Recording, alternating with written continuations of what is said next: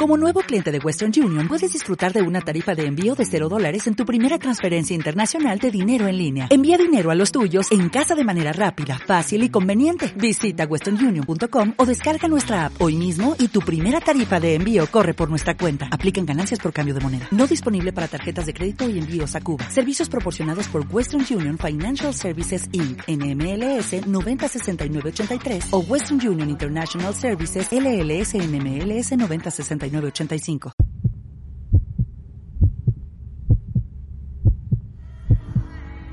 No tengas miedo, pues en realidad tememos lo que no conocemos.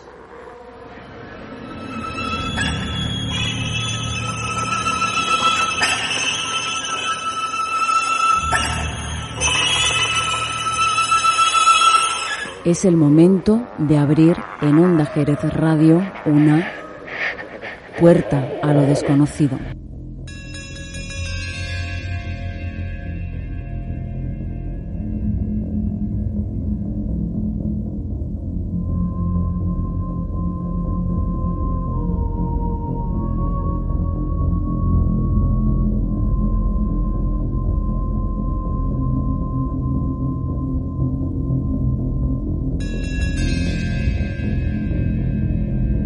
Desde tiempos más remotos, desde que el hombre se lanzó a la aventura de navegar los mares, han existido en la mente de los marinos lo que todos conocemos como leyendas e historias de barcos fantasmas.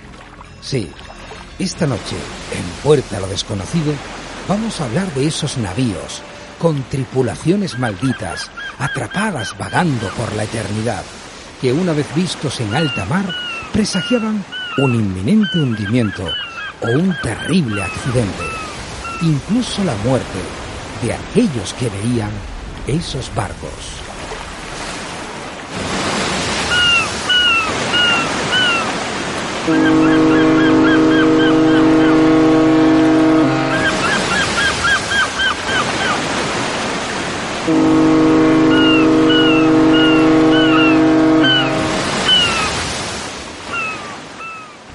¿Cómo se llega a conocer lo incognoscible?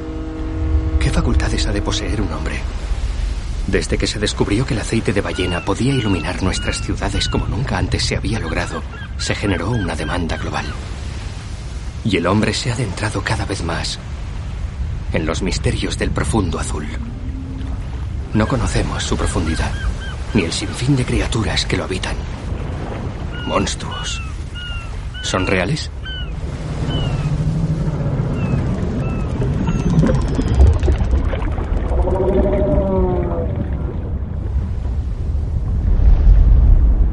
¿O son leyendas para hacernos respetar los secretos del mar?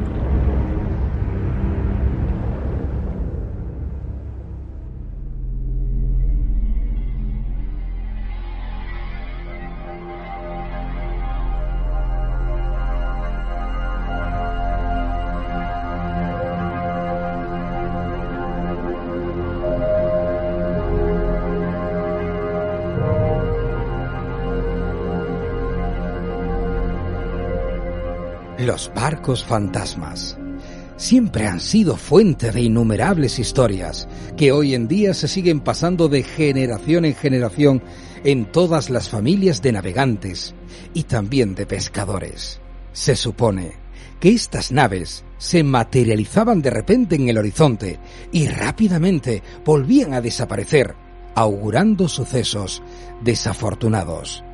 También se les denomina así a aquellos barcos que son encontrados a la deriva, sin pasajeros, a menudo en medio de circunstancias o situaciones bastante misteriosas.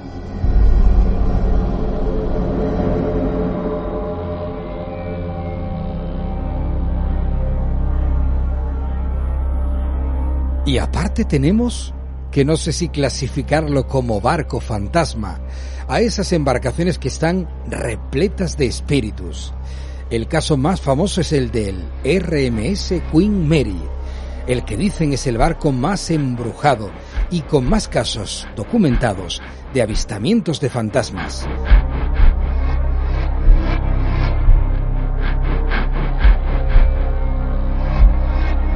Pues resulta que tras ser jubilado y amarrado definitivamente, el Queen Mary en California, se comenzó a rumorear que el barco estaba embrujado. Este barco fue clasificado como uno de los 10 lugares más encantados de América por la revista Time Magazine en el año 2008. Especial mención merece el camarote B340, donde se dice, se cree, que está encantado porque habita en él el espíritu de una persona que fue asesinada allí. Eso sin contar con otras muchísimas cosas, digámoslo así, raras.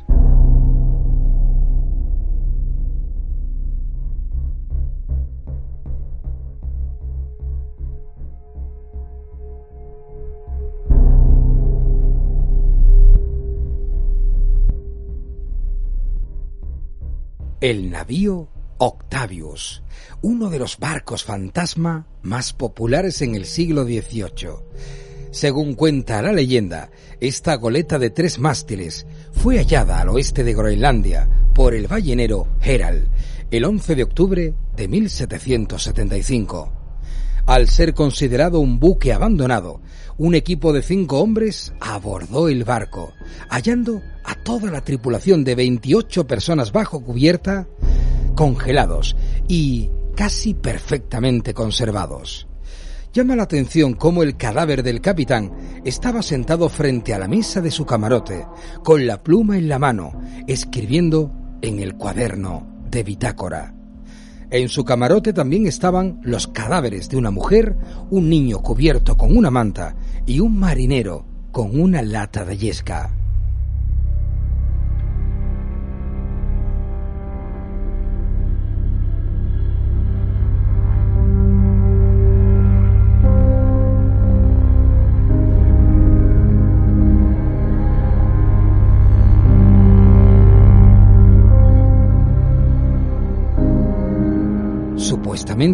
El Octavius zarpó en 1761 desde Inglaterra hacia Asia, llegando a su destino al año siguiente sin contratiempos.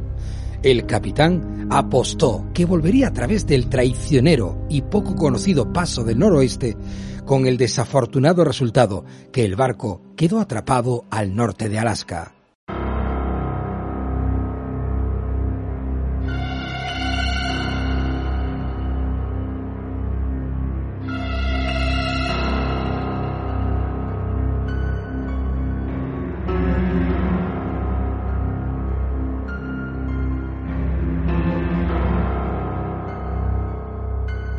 El Mary Celeste. Este es uno de los barcos fantasmas mejor documentados. El Mary Celeste era un bergantín mercante estadounidense que fue encontrado sin tripulación y navegando a la deriva en el Océano Atlántico, frente a las Islas Azores, el 5 de diciembre de 1872. El barco canadiense Dei Gratia lo encontró en malas condiciones, pero en buen estado para navegar las velas estaban parcialmente desplegadas y faltaban los botes salvavidas. La última entrada en el cuaderno de bitácora estaba fechada diez días antes. La embarcación había salido de Nueva York con destino a Génova el 7 de noviembre. Su carga de alcohol industrial estaba intacta y los objetos personales de su capitán, Benjamin Briggs, y de los siete tripulantes permanecían en su sitio. Lo que no estaba era el único bote salvavidas del barco. Nunca se conocieron los detalles de lo ocurrido ni aparecieron los tripulantes.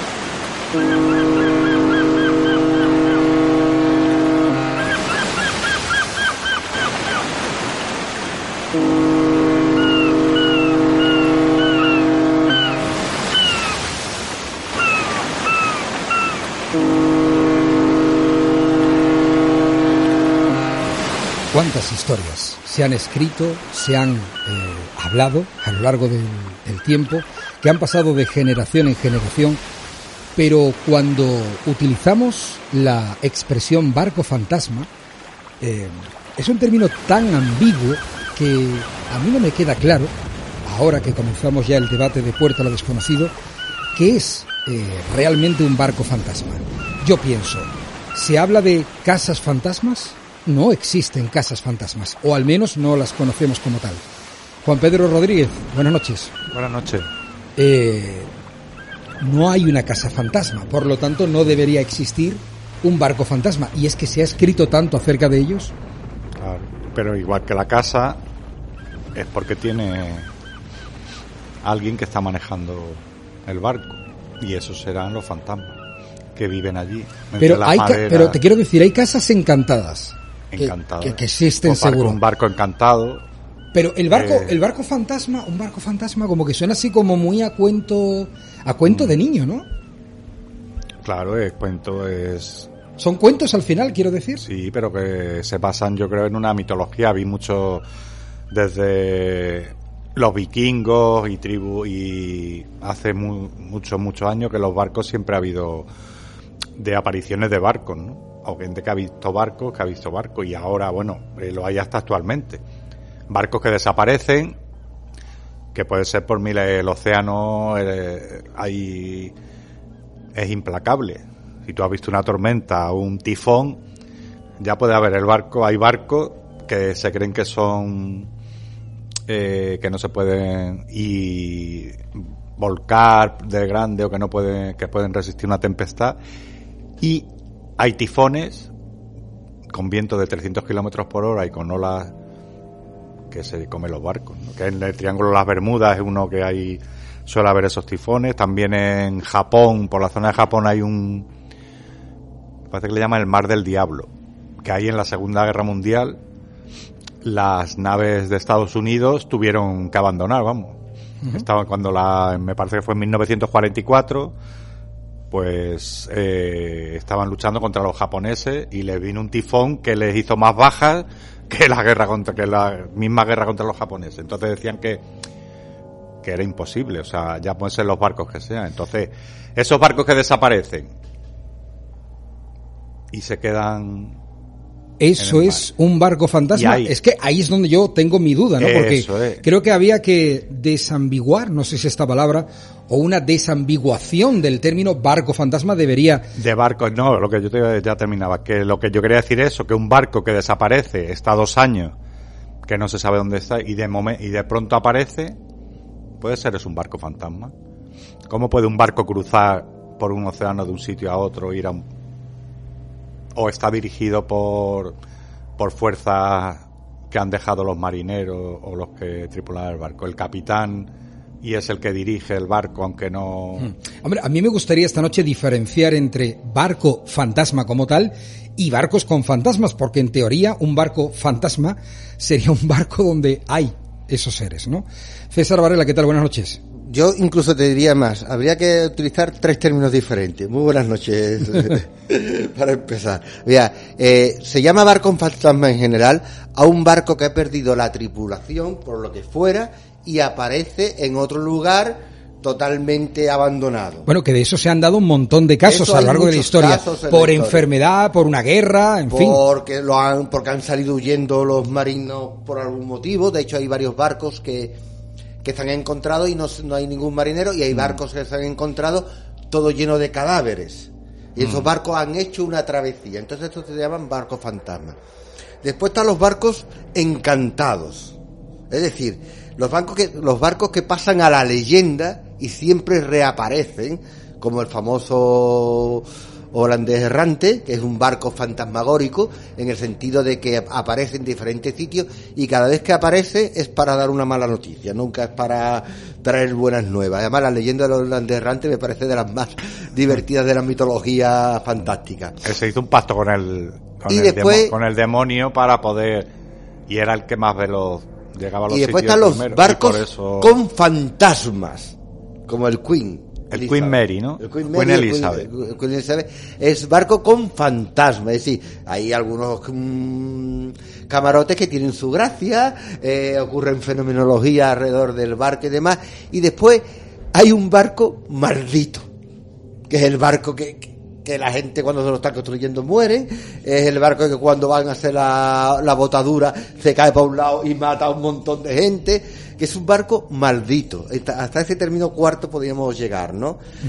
¿Por dónde quieres empezar? No, no, yo, yo soy, a partir de ahora soy todo, todo Dios, te veo, te veo que viene fuerte. No, Eh, para empezar, en lo que da la mitología actual moderna a todo lo que es el barco fantasma, es el- indiscutiblemente el holandés errante. El, eh, uno que has dicho tú es el Mari, el Mary Celeste, ¿no? El Ese es uno de ellos. que tiene, que se quedó ahí el misterio y nadie sabe lo que pasó.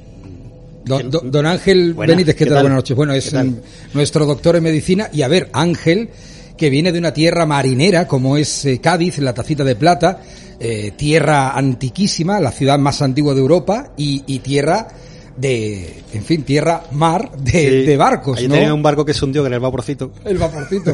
es verdad que hacía el trayecto se- del puerto. Se cayó, se cayó abajo. Yo no soy de, yo soy nacido en Jerez, pero estoy criado en el puerto de Santa María con el vaporcito. Que juntar el mar y el misterio, eso es- ahí hay siempre tema. Eso es- aunque no todos los misterios tienen que ser porque para, no tienen por qué ser paranormales, pero eh, es, es un tema de por sí fascinante, además, aunque sea el, el ejem- lo más clásico. El barco fantasma que aparece flotando solo a la deriva.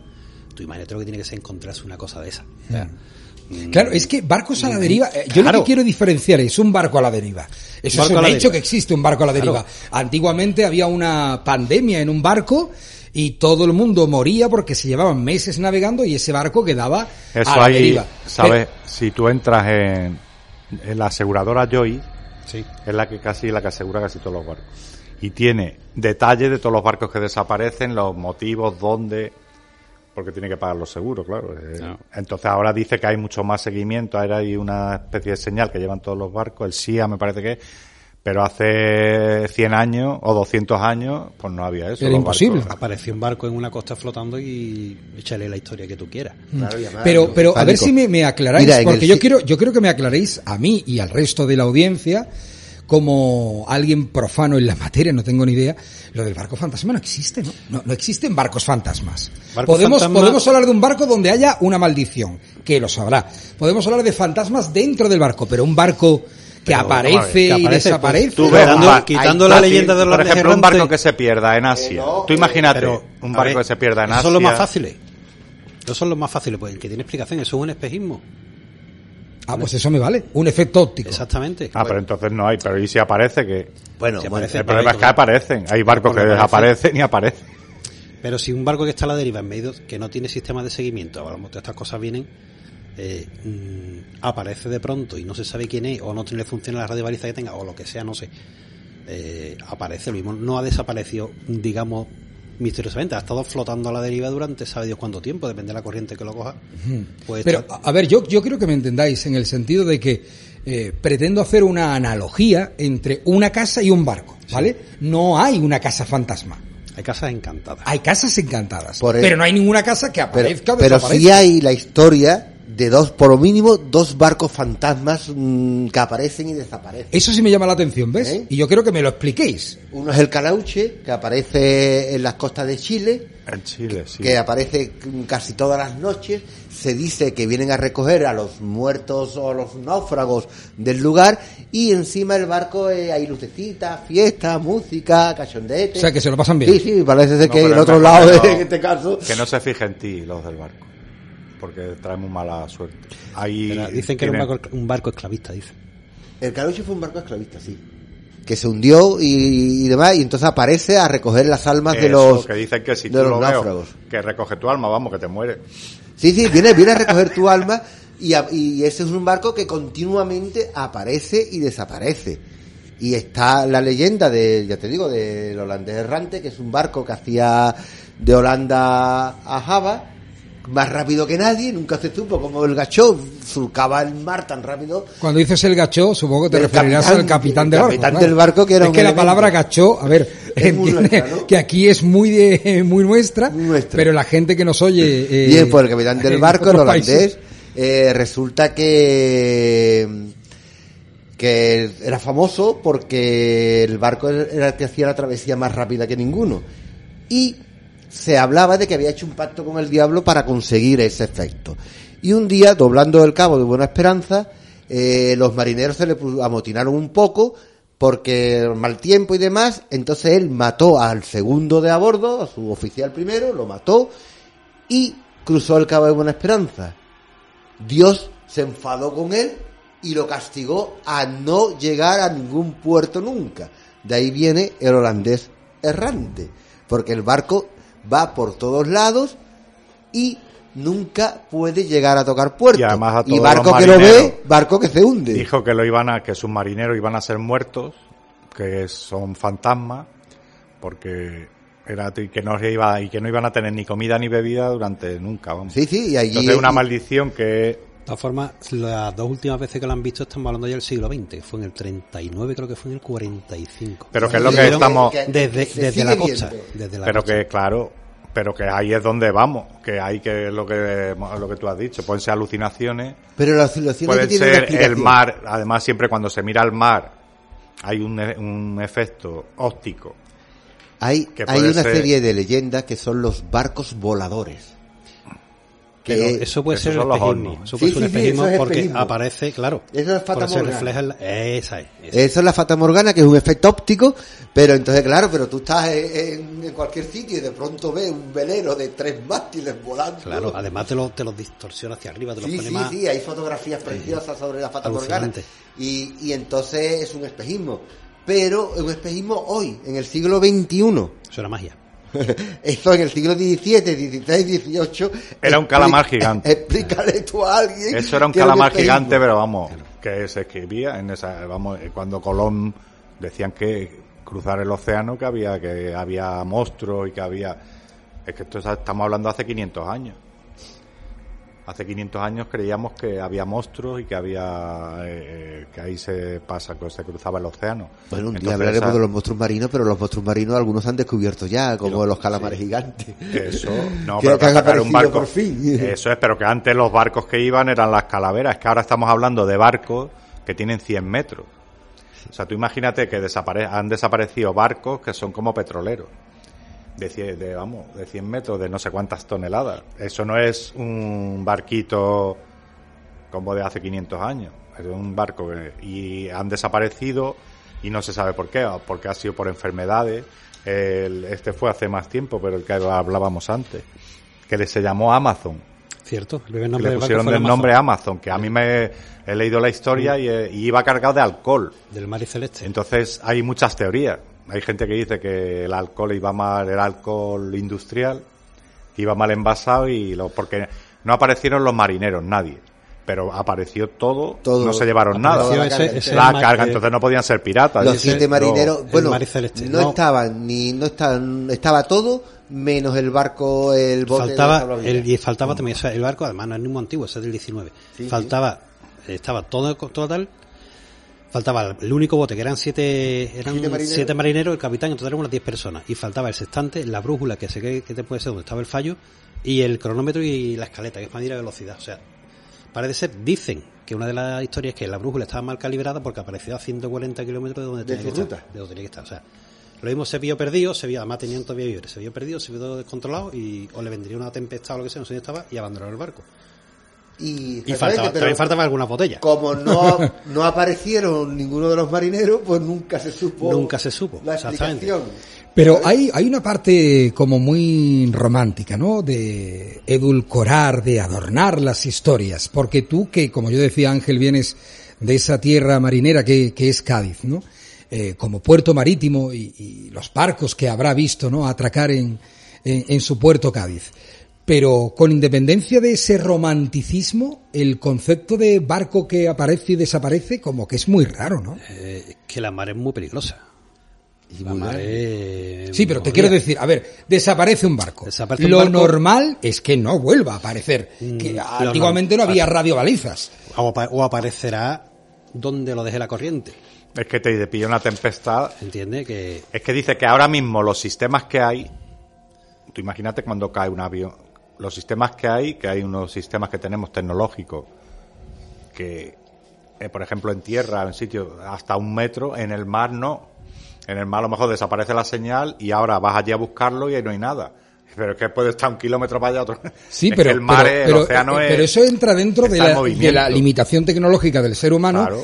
y entra también, eh, cuidado, hay zonas las fosas abisales donde son kilómetros, ¿no? Es, Para ya- llegar ya, al si el fondo. barco desaparece, Ahí voy. Tampoco Lo que te dicen hace es falta, no es que no te hace falta tampoco meterte en una fosa. Una vez que el barco se hunde, cuando pase cierta cantidad de agua, ya ahí no hay baliza que mande emisión ni mande nada de nada. O sea, se lo naufragó, sabe que el barco ha naufragado porque deja de emitir una señal. Hablo de barcos grandes. Eso sí, se interpreta que es que se ha hundido. Pues no se sabe dónde está. ¿Entiendes? O sea que localizarlo, y ahora está hablando de barcos están muy, aunque estando con la tecnología que tenemos ahora, hay barcos que desaparecen. Se presupone que han, se han hundido o que no. o- Sí, pero que, que, que, haya barcos que desaparecen es un hecho. Pero que vuelvan a que van a aparecer, aparecer Hay otro flotando también- flotando, incluso, en a la fin, deriva. Es que también que aparecen y desaparecen en la niebla, O que- esas claro, leyendas. Pero es que O eso es lo que estaba diciendo yo. A la o deriva. incluso aparecen y aparece Claro. un barco y dice, vale, el barco es misterioso, no sé cuánto aparece un barco fantasma. O a lo mejor un barco iba al desguace y se ha roto el cabo. Sí, que- eso que ha habido cabo que uno hace- varios, un montón. Y aparece flotando, pues ha Eso leí uno hace poco que apareció, Claro. pero claro, lo que se preguntan es, vamos a ver, un barco aparece, que puede ser muy bien, que se desaparece o está el barco mal, lo dejan abandonado, porque un barco, mucha gente lo deja abandonado. Ah, Dice que en España es donde más barcos hay abandonados en los puertos. O sea, tú tienes un barco, el, solo el desguazarlo, o ese te cuesta un montón. Entonces hay gente que lo abandona. Una vez que el barco ya no sirve, Sí, pero- pues en vez de llevarlo a Seguimos- desguazarlo, si lo se- abandona. Si seguimos Le con la leyenda, hay otro barco muy gracioso que es Mm. el Daddy Lockbound, que, que ¿Por qué, dices, capi- ¿Por qué dices lo de gracioso? Porque fue muy gracioso el barco, ¿verdad? sí. Resulta que Pero seguro que vas a hablar una de- mujer, pero había vas- una mujer a bordo. Pero Eh, vas a hablar de un drama y un dices que es gracioso. Sí. Sí, porque había una mujer a bordo y con tantos marineros un drama. Entonces el capitán y el primer oficial, pues los dos intentaron cortejarla. Por lo visto ganó el primer oficial y el capitán. ¿Cómo se llamaba el barco? Eh, es el Lady Lockbound. Lady. Lockbound. Vale. Sería la, la, la susodicha, ¿no? La susodicha. Vale. Bueno, pues este barco resulta que, que el capitán celoso y cabreado no, no se le ocurre otra cosa más que encallarlo y hundirlo. Con todos los marineros a bordo. Y entonces es un barco que aparece cada 50 años. No aparece normalmente, apareció en 1798, en 1848 y en 1998 Ese sí que te hay gusta a ti. avistamientos Sí. Ese de sí que ese te barco. gusta. Esa historia me gusta. ¿eh? y se hundió en 1748 realmente. Y hay, hay que aparece en esa zona del hundimiento cada 50 años. Eso sí es un y ahí va la eso sí gente a esperar barco- que aparezca y dicen que lo han visto. Es un barco fantasma en toda ¿Y regla. pasa ¿no? algo cuando aparece? Cada Hombre, 50 años. eh, los ¿Eh? requisitos de barco Eh, fantasma lo tienen. ¿Pasa algo cuando aparece? Eh, O- En este caso no. No es como el errante que- que sí es verdad que cuando un marinero ve Es que va a pasar el holandés algo. errante es que va a pasar algo. Claro, porque- El holandés errante está en nuestra mitología, en nuestra cultura. Lo tenemos en Bob Esponja, lo tenemos en Capitán del Caribe, lo tenemos allí. Sí, pero eso sí es que ha en el sido los barcos fantasmas. Yo me acuerdo haber visto un montón de películas de barcos fantasmas. De eso es lo que estábamos hablando. Tú, tú vas en tu barquito de, de lo a que sea, tu pescar, barquito. de esto de remo y de pronto te aparece. Tú imagínate lo que sería ver un pedazo barco. Sí, es una pasada. ¿te Pero, una- meterte en pero un pedazo barco de estos grandísimos abandonado ahí en medio. Te tienes que quedar. Yo voy de cabeza para adentro. Sí, sí, sí. No, no, no, no. Y además, sobre todo cuando. Arañando- arañando para arriba. Cuando ves esos cementerios, sobre todo en costas africanas, se ven esos cementerios de, de Eso es lo barcos. que yo te me iba a contar antes, que hay barcos que a lo mejor cuesta de mo- 10 millones de dólares. de- entonces los dejan abandonados. Mm. Y luego, el- lo raro es que te aparezcan en un puerto. Vamos, en la costa, en la costa. Tú ves un barco abandonado que aparece en Cádiz y dices, vamos a ver, la casualidad tiene... Porque la costa de Cádiz que aparezca en el puerto o en sitios especiales y que haya llegado allí después de haber cruzado, eso es lo raro. Por eso dice, "A esto lo ha guiado alguien. Puede que el alma del capitán puede que a, eh, esos fantasmas esté impregnado ahí en ese barco algo y haya ido a un sitio. Porque la costa es grandísima, para que vaya a un sitio especial. Claro, te dicen, bueno, es que es la casualidad. El Las marinero, casualidades. el marinero, eh, dicen que es un ser humano de otro de otra piel, ¿no? Es una profesión Es duro. muy dura, ¿no? Y Eh, para Es duro sí. y, Claro. y, y la sensación de cada vez que sale de me la voy a jugar. Eh, exactamente. Pero quiero decir, una, un ser humano curtido de esta manera, mm, ya mirando desde un punto de vista espiritual, ¿no? Si fallece y la tendencia sería quedarse en el barco, Yo creo que la tendencia debería ser volver con su familia. En todo caso. No creo que sea quedarse en el pero la barco. mar, la mar tira mucho, ¿eh? Pero No tengo yo el alma marinera. El que se queda por ahí no creo que se quede. A ver, como dice, los hospitales están llenos de fantasmas de médicos. Yo te aseguro que lo último que hacer es quedarme de guardia toda la eternidad. ¿Entiendes? Pero, Pero tampoco pero- hay tanto amor al no- trabajo, no un destino muy triste. Te voy a decir una cosa, te voy a lo llevar, te voy a llevar la contraria. El hospital de Córdoba, donde Claro. siguen las monjitas Eso, eso. sea, imagínate de tú la época que- de la guerra civil. Qué eternidad más triste. O sea, mm, O no, o no, mira, mira, creo que me la has puesto votando. Si hay un ser humano abnegado que lo que ha hecho toda su vida es ayudar a otros seres humanos, la tendencia sería seguir, ¿no? la tendencia del médico irse a su casa.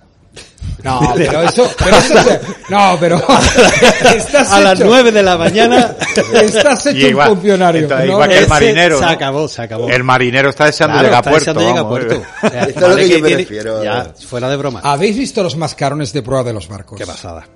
¿Habéis visto algunos mascarones de proa Sí, de miedo de miedo y de, De dar amor- miedo. y de amor? y de amor Y también. de claro. amor. Es que un barco parece una barco tontería. se le claro, según se sea de guerra o de... Se le- exactamente, se está el barco es- hay barcos que están dotados de una personalidad que yo digo y con esa vida tan dura, Vamos a ver, vamos a tan ver. entregada. Hay, hay viajes y viajes en el mar. Cuando uno viaja en el mar en un barco esclavista, en un barco de bueno, ahí no te, quiero, no te quiero ni contar la, la densidad energética que algunos barcos Igual que- han tenido que eh, registrar. En un barco ¿eh? de Igual que pesca la- de profundidad, se llevan dos y tres meses. Yo no creo que haya ningún marinero que le apetezca volver a montarse en ese barco. El que viaja en un difícil. pedazo de yate... con- sí, es como los lo, como los, Eso sí puede haber amor los al buques de guerra clásicos del 18 y de que son barcos de madera de, de, de, de guerra cañonazo que entraba la bola de cañón y empezaba a soltar astillas por todos lados.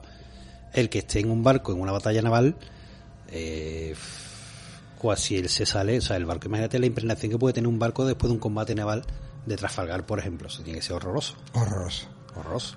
No creo yo que sea. Antes te digo, lo- claro que hay gente que, que adoran el mar y aman el mar, pero esos son otro tipo de viajes y otro tipo de. No, no, pero, pero yo, la- creo, yo creo la- que no hay El mucha... marinero, el marinero, el marinero y es un tipo de persona muy especial A eso voy.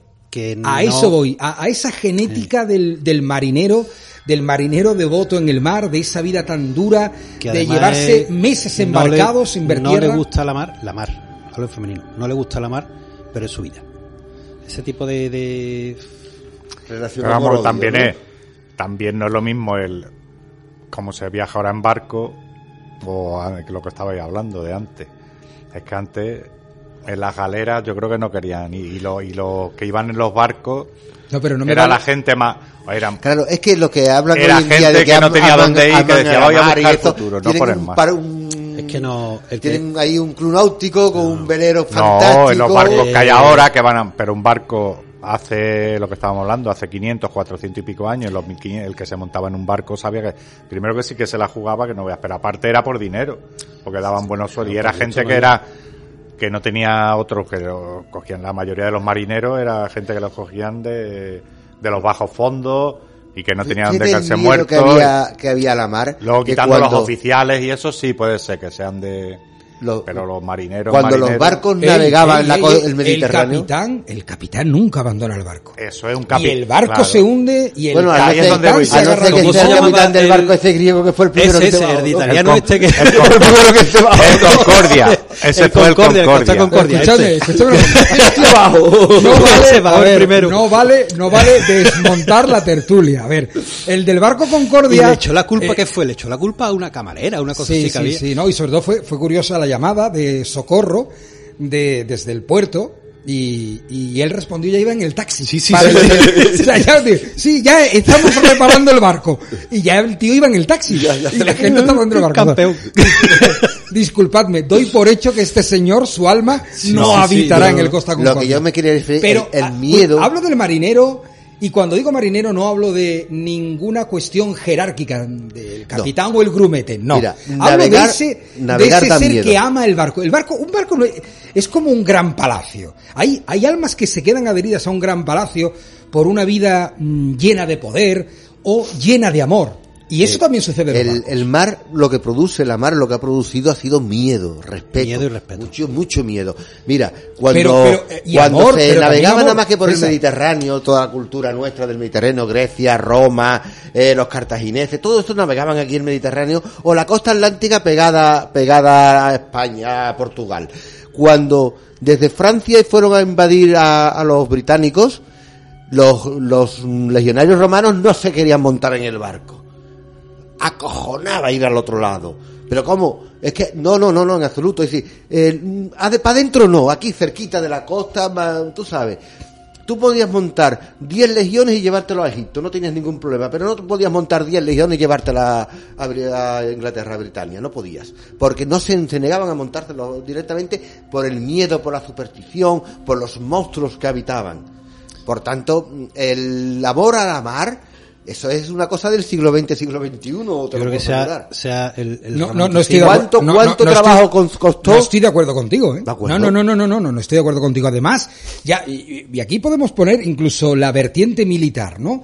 Eh, no sé, hemos visto a través del cine o la literatura, nos han hablado de los grandes marinos, ¿no?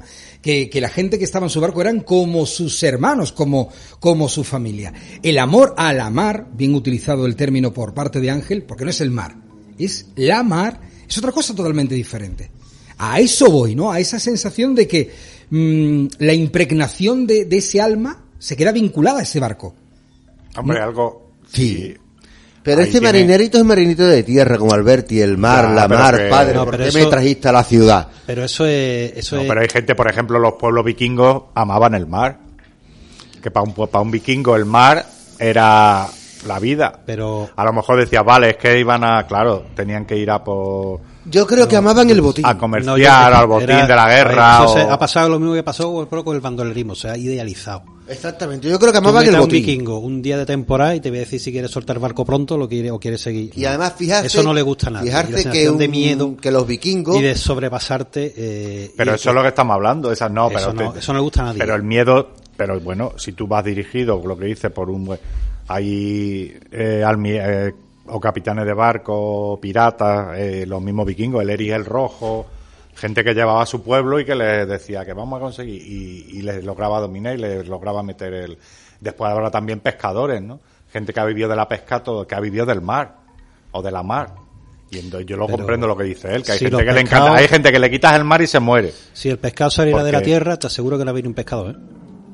Porque eso no, no, no juegas con, te juega la vida cada vez que sale a Sí, trabajar. pero No, esa no, adrenalina que- que- ahí y la gente que sale a pescar un tiburón de esos Yo tuve que un lo ve profesor de en un historia. yate y que se Juanpe, tiran ocho pero horas. Cuando, cuando tú quieres. Porque tú quieres lo haces como deporte. Eso es lo que te digo, pues el ese es el en que amor. sea tu forma de vida y, y las condiciones no sean propicias y sean adversas y tengas que tirar para adelante, Yo- tú estás loco por bajarte del barco. Yo, ten- yo tenía un profesor de historia que dijo una cosa, dice, el pueblo andaluz es un pueblo que vive junto al mar, de espalda al, al mar. Es decir, va a pescar, pero no se aleja. Mm, por- cultiva la tierra y de paso pues bueno pesca un poquito pero que no es un, no son la, cuando tú sales a la mar de verdad eh, sales porque necesitas economía es decir vas a buscar algo pero nunca sales por placer, no, eso no se concibe. Los viajes incluso eh, en la Edad Media o en, antiguo, en la antigua época romana o griega no eran nunca por placer, era simplemente a la batalla o a la guerra o al botín. Los, los vikingos, los vikingos más quisiera que en su pueblo lo que hiciera era una primavera, un invierno sin tanto frío y una primavera maravillosa para cultivar y no tener que ir a, a buscar a los sajones a robarle. Eh, un gran castillo, un gran palacio, una gran casa antigua. Todas, todas, en mayor o menor medida, están vinculadas a una historia de fantasmas. ¿Estamos de acuerdo? Pregunto. Como hecho, ¿eh? No como Todas tienen, romanticismo. todas tienen su leyenda. Todas. Eh, ¿Se podría aplicar eso a un gran barco? Claro. También. El Queen Mary, ¿no? Había, además había una habitación Está- o varias, una habitación está- que era que pasaban. Está atracado en Long Island, es un hotel hoy en día, y es uno de los 10 lugares más encantados de América. Y hay fantasmas. Eh, y el, y es hay- que el Queen Mary fue un barco de los más grandes. Sí, Durante sí. 10 años era el, Bueno, el fue el buque, barco el buque que- insignia del, de los del Titanic. del, del, bar- del la viaje misma atlántico. empresa, ¿no? Viaje atlántico. Que era de la misma empresa que el Titanic. El Titanic, lo- exactamente. Fue la misma empresa del Titanic, es más antiguo el Queen Mary, me parece. Y, y estuvo viajando durante to- 20 años el- Mm. la ruta atlántica. Es un barco de lujo también y se ha quedado como hotel. Pero que hay muchísima gente que son incapaces de ir al hotel a dormir y hay muchísima gente que van simplemente por la leyenda. y por la todos los lugares encantados, pero vamos, también, también tiene al Hornet, que tiene- murieron 300 personas allí, desde el 47, creo que fue el 42 que lo hicieron hasta el 70, 300 personas murieron allí, no todas en la guerra, ¿eh? Accidente, no sé cuánto, y son 300 personas y tienes fenómenos de todos los colores que tú quieras. Eh, eh, bueno, llegados a este punto, simplemente un poco por matizar. Entonces, ¿descartamos el concepto de que no hay barco fantasma? ¿Un barco que desaparece No, y que no, no, no, vuelve a aparecer? te Yo tú, creo- Te, te hemos dicho dos, tres casos de historias de barcos Sí, fantasmas. pero yo, yo más- os pregunto a vosotros, no lo que dice la literatura. Yo creo que el barco fantasma como tal, que aparece y desaparece como tal, Hombre, mm, pertenece a la leyenda. pertenece a la leyenda. Eh, barcos encantados pues, o con Seguro. yo creo que estamos igual. de acuerdo, ¿no? O sea, barcos con fantasmas. Tiene que haber, si es que hubiera, tiene que haber. Con fenómenos por lo menos tiene que haber. Y barcos fantasmas que aparecen a las derivas, no sé cuánto, pues todos los días. Hace poco que vino una patera con siete cadáveres dentro. Ahí lo tenemos. Bueno, y hay una curiosidad que se están llegando mucho a las costas de Japón y a las costas de China, que son unos, unos pequeños barcos, pesqueros aparentemente, que, que llegan o con un cadáver, o con dos cadáveres, o con sin tripulación, y están llegando continuamente a las, a las costas. Y cada año cada- aparecen uno o dos, y se supone que son barcos coreanos, eh, de pesca que mm, se meten donde pueden pescar y las condiciones lo, lo hunden. Y también hay, Pero aquí hay- está apareciendo esto continuamente. también hay que puede ser que sean de Atacados por piratas. extraterrestres. No, Ah, no, y bueno. hay que hay otra que no habéis dicho, los extraterrestres. Porque si aducen a gente, pues fíjate en el mar, ahí sí que no hay testigos. Y además De hay casos de ovnis que se que tienen bases dentro del Hay océano, un que es lo que muy curioso que que es lo que hemos hablado. Maryland. Hay zonas del mar que no conocemos, del océano. Eh, o sea, que están a expresión- 12, a 12 kilómetros o 13 kilómetros para abajo.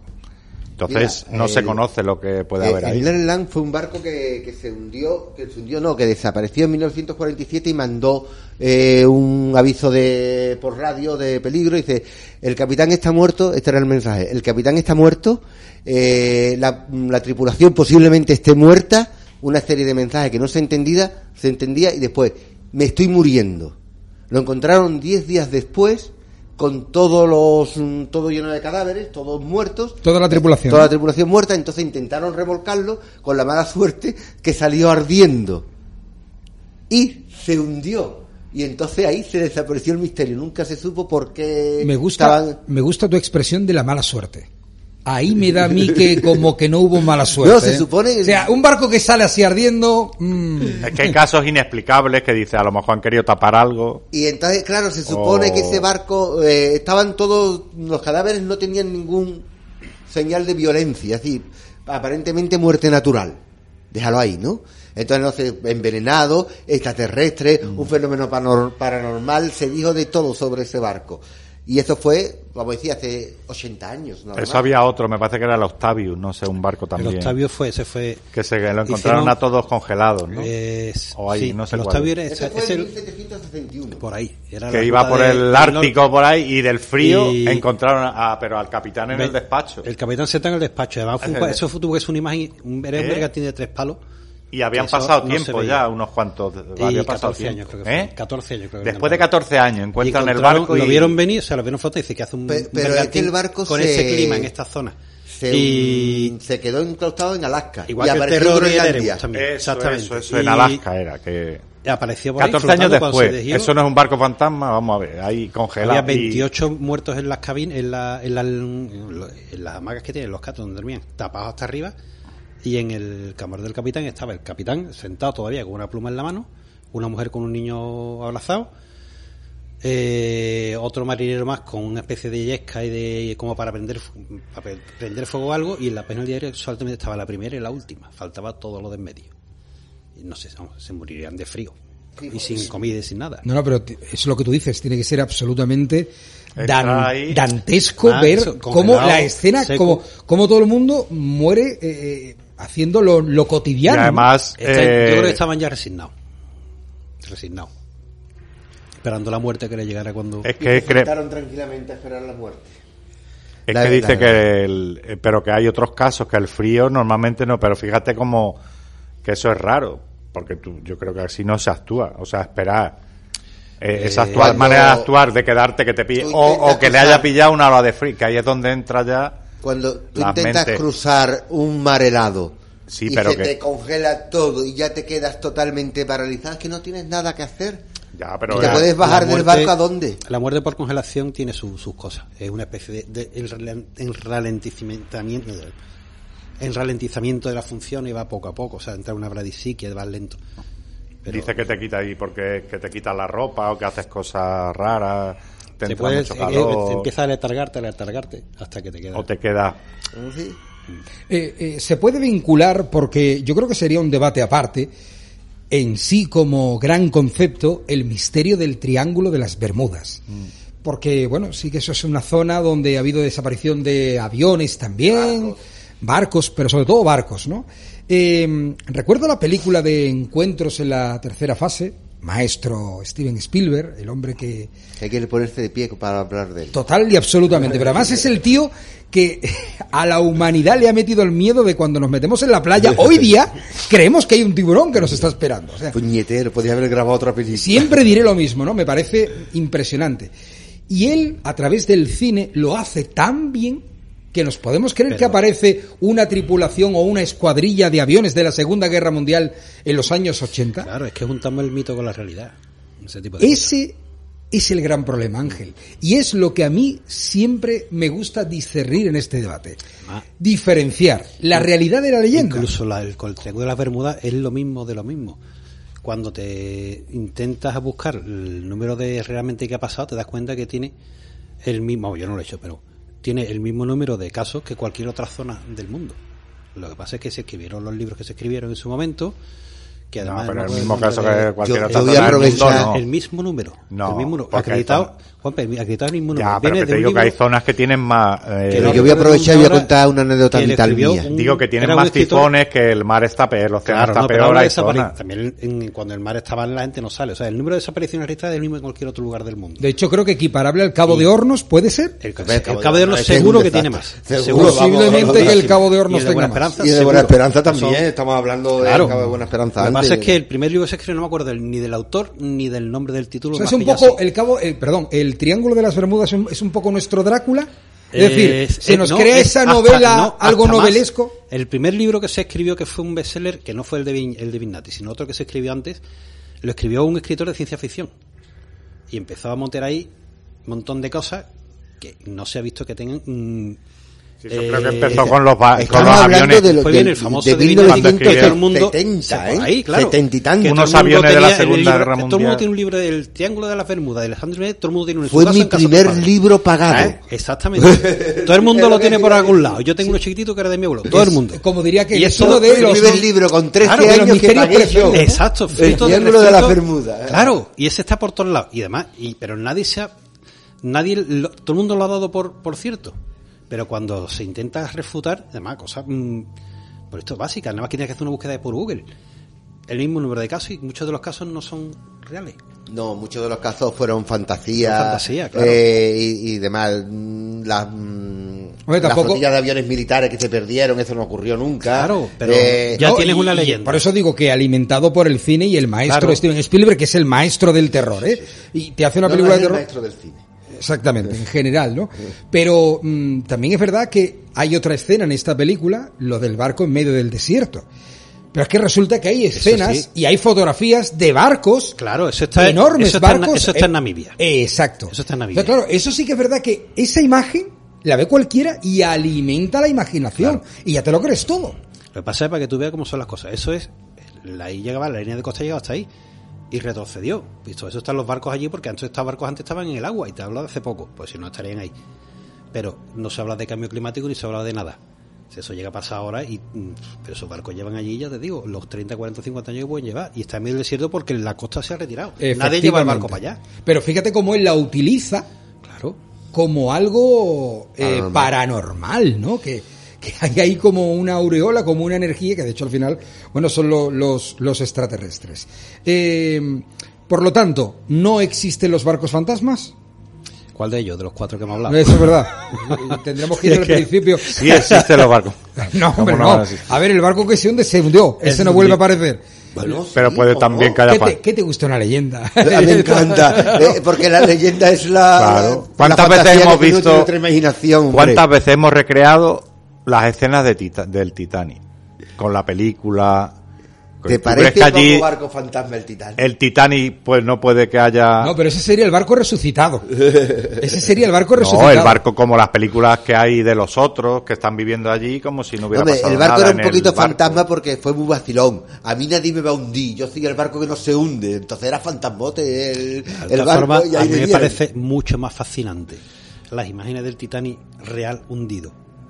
Mm, o sea, imaginarte que estás buceando por ahí, más que imaginarte las fantasmas, no sé cuánto. O sea, eso para mí es un barco tremendo. que está... buah, Que de hecho está también muy bien trenzado, si no recuerdo mal, James Cameron, el director Cameron, de, James Cameron. de Titanic, cómo te recrea, te mezcla la imagen antigua con la nueva, Con la imagen de ahora, como sobre todo al final, y al final te da la sensación de que el barco sigue teniendo su vida. Es que ahí te da, es lo que te estoy, ahí es donde voy yo, a la imaginación, a decir, tú te imaginas un Titanic, pues como sale la fiesta y luego mira cómo está, es como si la, eh, todavía siguiera existiendo ese sueño que tenemos en- ahora mismo, en la realidad, y eso pasó hace... Quitarle, quitarle la, la leyenda, la fantasía, la realidad es como quitarle la sal y la pimienta a la comida. Claro, es que todos los mitos, mitos y leyendas, pues al final, lo dices, si vas investigando, pues ves que vienen desde cuando el hombre empezó a, a pensar o a hacer arte. Ya Sí, pero no ha Porque se trascendido. imaginaba, lo que hay es, se imaginaba, la, podía imaginarse un hombre de hace 12.000 años o 15.000 años, se podría imaginar un, a- un extraterrestre con escafandra, un ovni o un avión, se lo podría imaginar No lo sé. para pero que lo pintara. Pero lo pintaron. Y lo pintaron. Eh, ahí es donde vamos. no lo Entonces, sé, pero lo pintaron. Después dicen, no, es que en esa eh, en esa época el hombre pintaba lo que veía, porque luego pintaba los ciervos, el búfalo, mucho las plantas, Yo- los árboles. Yo te voy a decir una cosa. Las si- huellas de la mano. si en aquella época ¿Cómo va a pintar? habría, habría mentes como la de hoy en día, que no me cabe la menor duda. Ahí está. Algunos tendrían una imaginación espectacular también, ¿eh? Por eso te digo que puede ser, no sueño, porque a lo mejor pintaba pesadillas. Porque a lo mejor Igual un hombre de hace 15.000 años O tenía incluso temas abstractos, o sea, en la arqueología hay muchas cosas, ve cosas y dice, eh, objeto de culto. Sabe Dios lo que será. A lo mejor no es de culto, es un, o una idea de pinza del que la ha hecho Un gacho que estaba aburrido. porque estaba aburrido. Sí.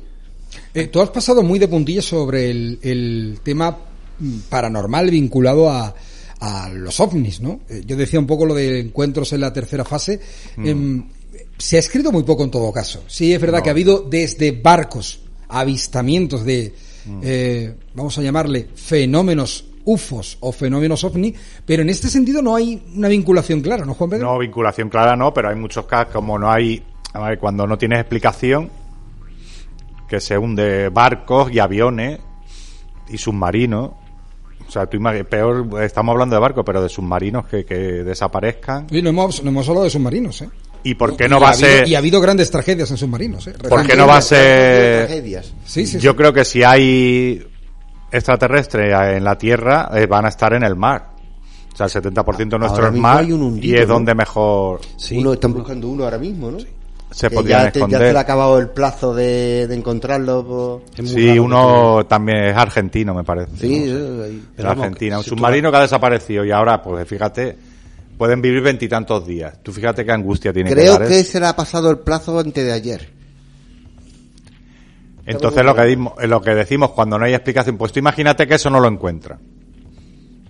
Porque sea, se haya movido. no, ya no lo van a encontrar. Pero que no lo encuentren. ¿Por qué no puede ser que digan, pues la han, ah, la han cogido naves extraterrestres Hace, para... hace unos pocos años el, el ruso, que se negó a recibir ayuda incluso de occidental y demás. Pero probablemente tendría órdenes de no dejarse ayudar.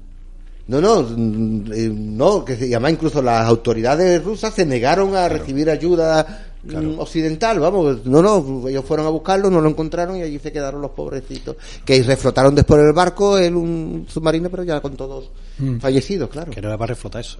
Entonces eso Sí, sí, digo, sí. Que, lo, que los extraterrestres están muy presentes, pero como cuando ya no hay explicación, ¿no? ¿Por qué? Porque es difícil... Pero si los extraterrestres de- abducen en, en a- casi a yo- plena luz en la carretera, yo- ¿por qué no van a abducir? Eso es en- lo que yo en decía barco? antes, que es Yo más fácil con- en un barco que no, a ver, que es medio del Con océano, no hay nadie. con temas de naufragio, yo veo más probable cualquier causa antes que un extraterrestre, la verdad. Sí. Porque cualquier pequeño problema te vas abajo.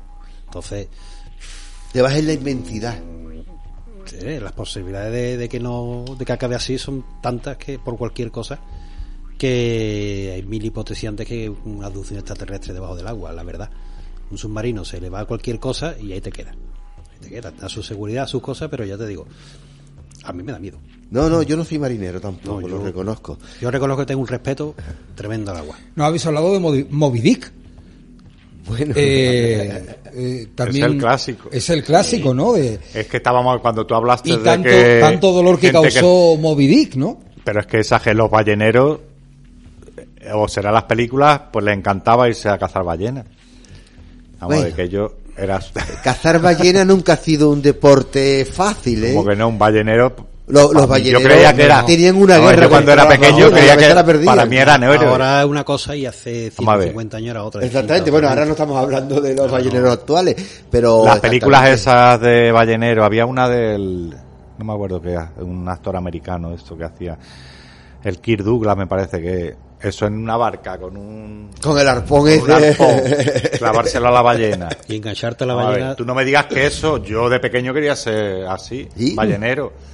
Vamos ¿Sí? a ver, eso era un, es lo que te digo. Que Sí, bueno, encontrarte un pulpo, un pulpo gigante también, yo he pensado, Ah, oye, estaría bien, ¿no? Julio Verne Ahí está también. Julio Verne, A propósito, digo. Julio Verne habló mucho, bueno, eh, eh, a nivel de literatura creo que fue el primero, Claro. salvo Leonardo da Vinci, que ya hablaba de submarinos en aquella época. Eso Bueno, es, ese- submarino, vamos a ver. Julio Verne no salió de su casa prácticamente. ¿Y de dónde tenía- le venía? Por el- la- mira, ya enlazamos.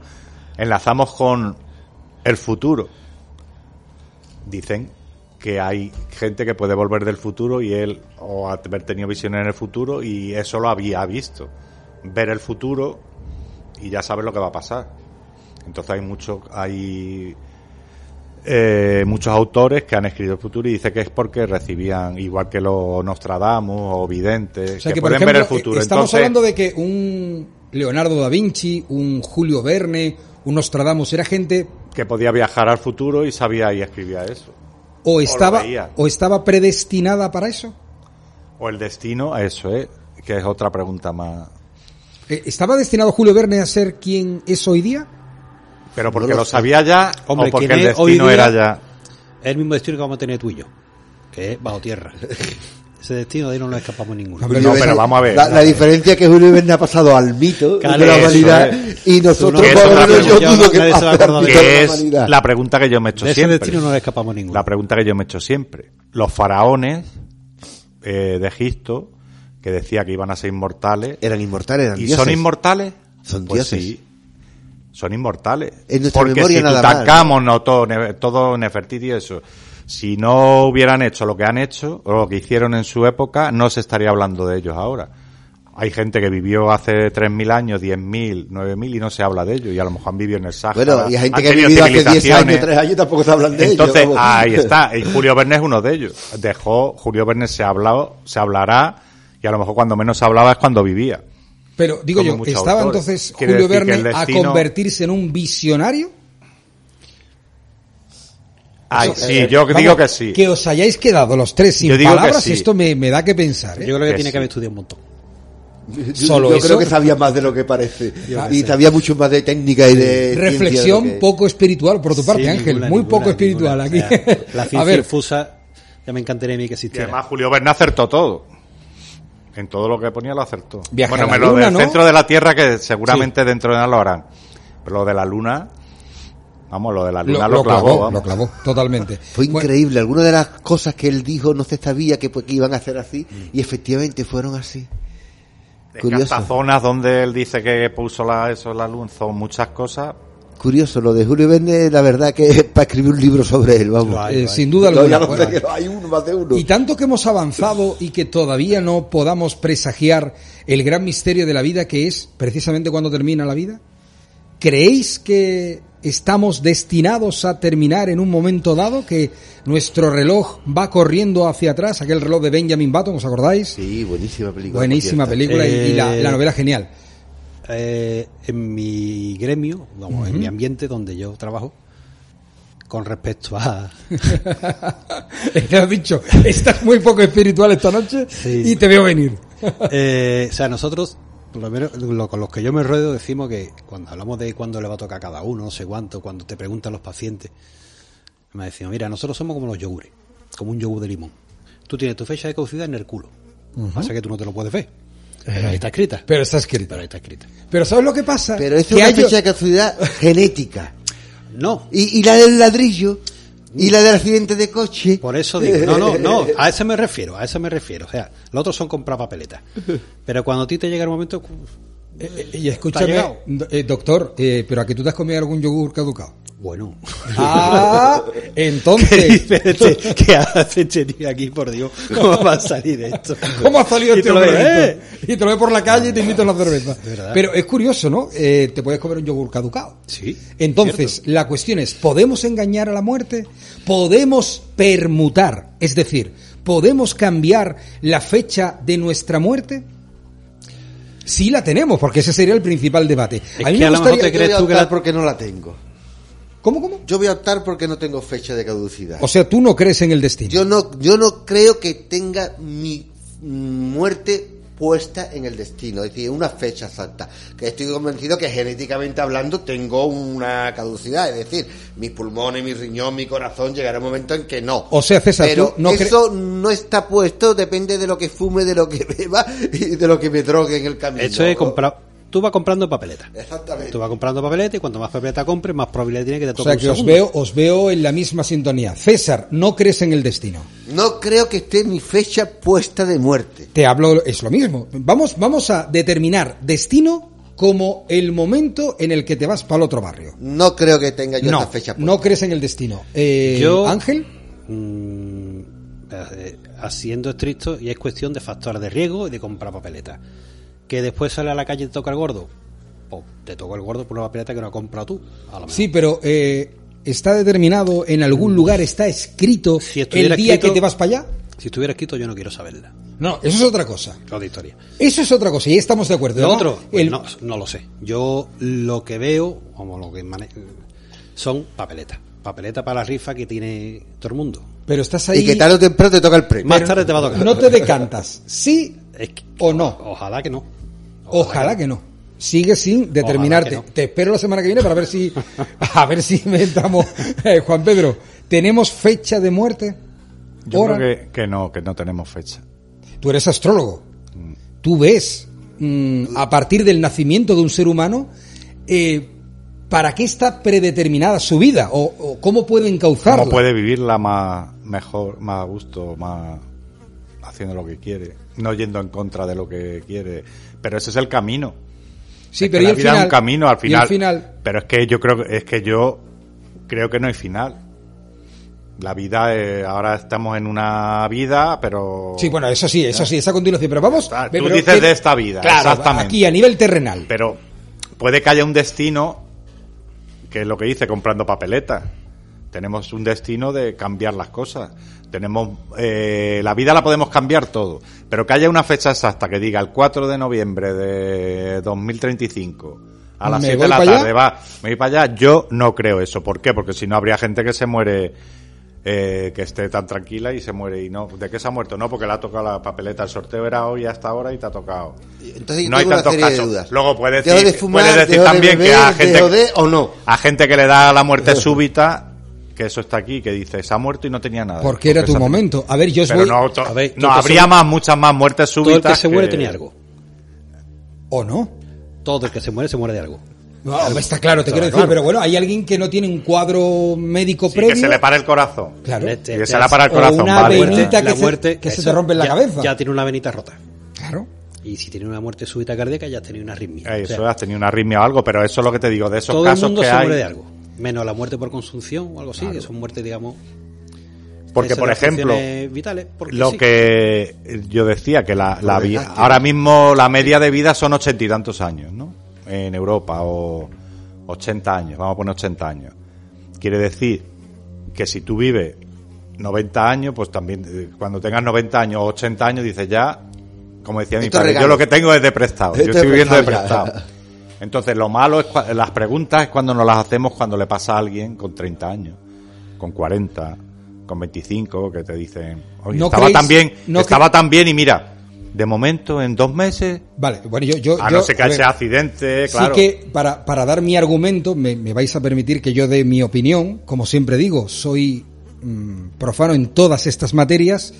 Soy un ignorante de la vida y cuando digo ignorante no lo digo en plan cariñoso, digo ignorante con letras mayúsculas. Y por lo tanto en mi calidad de ignorante soy muy atrevido.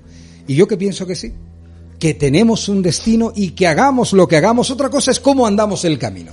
Pero que tienes una hora y no la del yogur, que te puedes comer el yogur dos semanas más tarde, un mes. No, no, no. Yo creo que hay un día, una fecha, un minuto, donde por la causa que sea, te vas al otro lado. ¿Y dónde te dicen la fecha esa? Hay que llamar a algún Ese sitio. es el gran... No, hombre. Ese es el gran entonces misterio. Romperías Ah, el gran misterio de la vida. ¿Por qué? Porque sería bueno, ¿no? Lo que sí es verdad, Que te cuando queda- las cosas tú- a, ti no que- te- a vosotros nos gustaría saberlo, a mí sí. No, no, no, no, no, yo nunca. a mí sí. Nada más. No, no. No. Hombre, porque dice, ¿para qué voy a ahorrar? Si me queda un año me voy a gastar Ay, dos me, días. me estoy ¿para acordando, no? me- ¿sabéis de qué me estoy acordando? De la película Big Fish, ¿os acordáis? La de Tim Burton. Eh, eh, Iwan McGregor, el protagonista, que veían en el ojo de la bruja cómo se morían. no y se quedaban tranquilos. Porque como veían cómo se moría, Ya está, ya. ya se quedaban tranquilos toda la vida. No, es que, y decía el protagonista, no, no es así como me voy. Entonces se quedaban tranquilos.